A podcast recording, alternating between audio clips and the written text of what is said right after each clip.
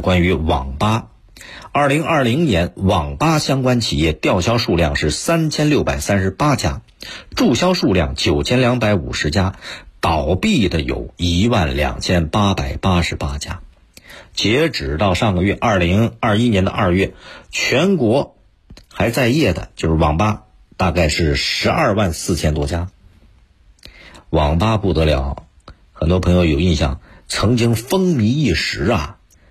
当时那个网吧为什么出现？因为电脑不普及，不是每个家庭都有。现在电脑嘛都是必备的家用电器了。当时经济还没到今天那么发达，家庭电脑普及率很低，所以呢，为了满足大家迫切的上网需要，网吧就产生了。你网吧里边电脑多，网速又快，而且你花个几块钱，哎，就能够感受这个电脑了，所以网吧有了。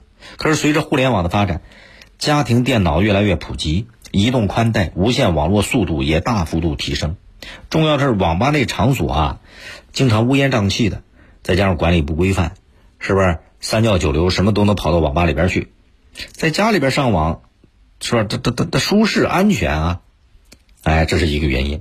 另外呢，网吧里边以前啊打游戏的年轻人多，现在手机都有了。而且手机的功能越来越强大，不需要去网吧打游戏了。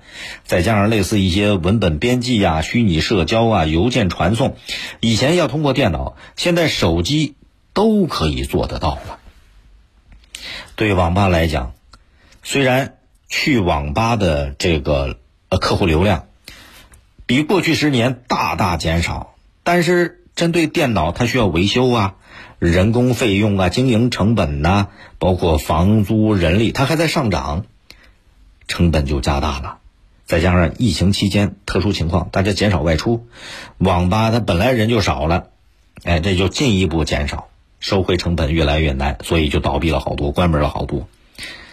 这也是时代发展、经济腾飞的一个体现。哎，家家人手必备一台电脑。都已经很普及了，而且智能手机也取代了电脑的很多功能，大家不再像以前那样依赖电脑了，所以网吧一年倒闭了上万家，这也是时代发展的结果呀。